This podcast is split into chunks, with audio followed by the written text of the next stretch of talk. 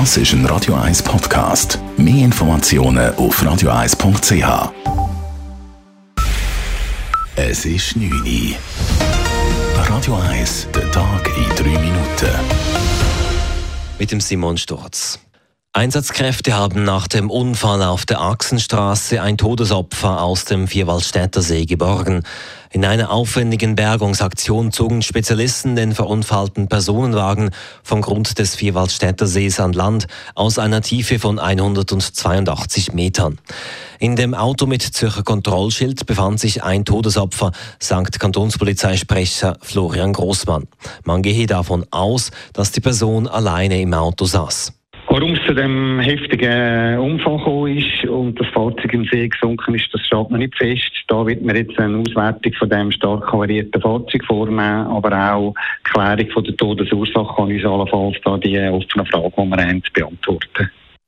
Das Institut für Rechtsmedizin wird auch die formelle Identifikation des Todesopfers durchführen. Beim Unfall am Sonntag auf der Achsenstraße war das Auto aus einer Höhe von 45 Metern in den Vierwaldstätter See gefahren. Der bisherige Credit Suisse CEO Thomas Gottstein muss nach zweieinhalb Jahren gehen.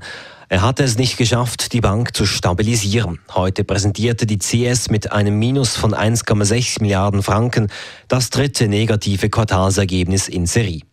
Nachfolger von Thomas Gottstein als CS-Chef wird Ulrich Körner.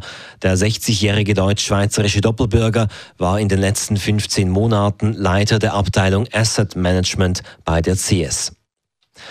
Verschiedene Kantone verbieten am 1. August das Abbrennen von Feuerwerken. Heute haben der Kanton Aargau und der Kanton Bern ein Feuerwerksverbot erlassen. Im Kanton Zürich haben diverse Gemeinden wegen der anhaltenden Trockenheit Feuerwerke untersagt. Auch im Kanton Schaffhausen gilt ein entsprechendes Verbot. Schaffhausen erlaubt hingegen dank einer Sonderbewilligung das öffentliche Feuerwerk über dem Rheinfall.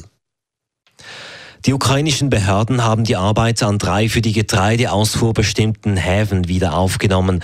Wie die ukrainische Marine erklärte, müsse zwar die Sicherheit doch verbessert werden, doch die Häfen seien wieder in Betrieb. Die Ukraine und Russland hatten letzte Woche vereinbart, die Ausfuhr von Getreide über das Schwarze Meer wieder aufzunehmen unter der neutralen Kontrolle der UNO. Das Abkommen gilt zunächst für vier Monate. Radio 1, Wetter.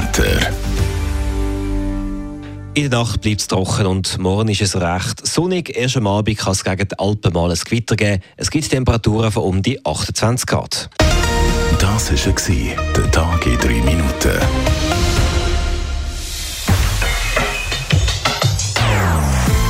Non-Stop Music auf Radio 1. Bei uns klingt Musik einfach besser. Non-Stop.